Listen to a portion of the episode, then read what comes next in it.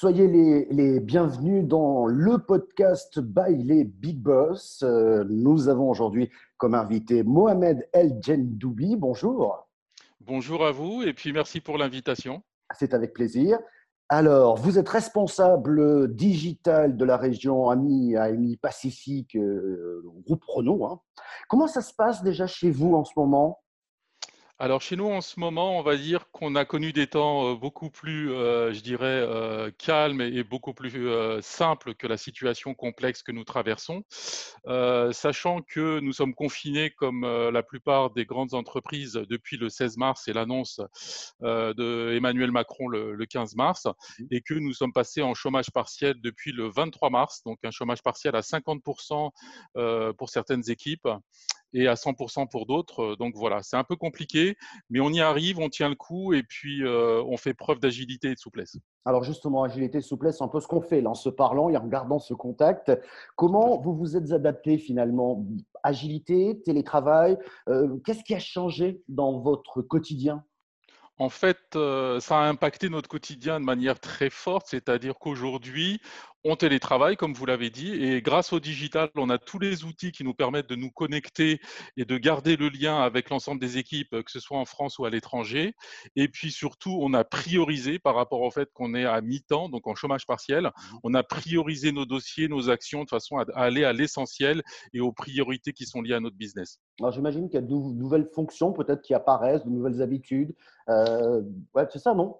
Oui, tout à fait, tout à fait. Il y a des nouvelles fonctions qui apparaissent euh, avec des personnes qui sont là euh, pour euh, gérer toute la partie priorité, catch-up session, webinaire, conf call avec les pays, information par rapport au Covid-19, la tenue à, adopter par rapport au contexte actuel, les messages aussi, les actions solidaires dont on parlera sûrement. Donc voilà, il y a pas mal de choses qui ont fait que nos métiers ont changé parce qu'ils ont été impactés de manière assez exceptionnelle par la crise sanitaire que nous traversons. Vous l'avez évoqué, je voulais justement vous poser une question sur ces actions solidaires. Qu'est-ce que vous avez lancé ou mis en place?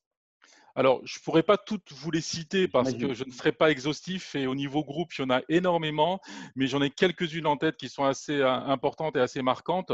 Le groupe euh, s'est lancé avec euh, ses différents sites industriels sur la fabrication de masques, sur la fabrication de respirateurs, de pouces-aiguilles, de tire-portes. Donc, il y a énormément de choses qui sont faites d'un point de vue industriel pour aider le monde hospitalier qui aujourd'hui a besoin de notre aide et de notre collaboration.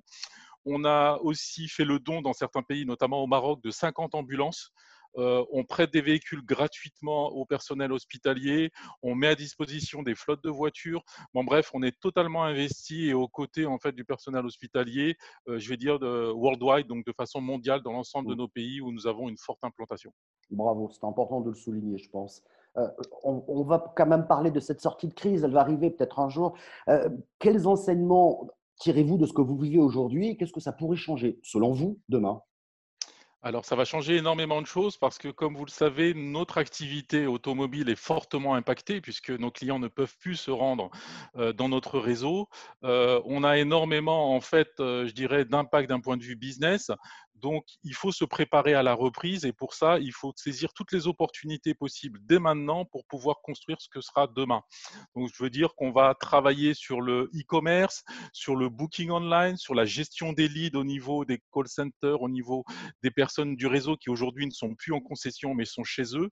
Donc voilà, il faut tirer toutes les opportunités possibles pour pouvoir redémarrer. Ça va être, euh, ça va être très fort comme redémarrage parce qu'il va y avoir une forte demande par rapport au fait de ne pas pouvoir se déplacer et aller euh, dans les différents euh, dealers euh, du réseau. Mais on est prêt et on travaille tous à cette reprise-là. Je comprends. Un petit message, un truc, quelque chose à partager finalement avec la communauté, vous diriez quoi? Alors, pour partager quelque chose qui m'a paru mais vraiment assez exceptionnel comme initiative, en gros, vous ne pouvez pas venir chez nous, on va venir chez vous et on va faire en sorte non seulement de, prendre soin de vous, mais de prendre soin de votre automobile. Donc aujourd'hui, il y a une initiative qui s'appelle Door to Door, qui a été lancée en Pologne et dans les pays baltes et qui fait un petit peu tache d'huile dans tous nos pays, où on va lancer en fait des services après-vente à domicile, donc un service de conciergerie où on viendrait chercher votre voiture, on va l'entretenir, on va faire la révision, on va réparer ce qu'il faut et ensuite on va vous la ramener chez vous pendant la période du confinement. Je trouve ça assez exceptionnel. et nouveau. Merci beaucoup d'avoir répondu à nos questions. Merci bien. Ce fut un grand plaisir. Merci encore pour l'invitation. Et puis, message à tout le monde, restez chez vous, restez bien confinés et prenez soin de vous et de vos proches. Voilà qui est dit. Merci. Merci à vous.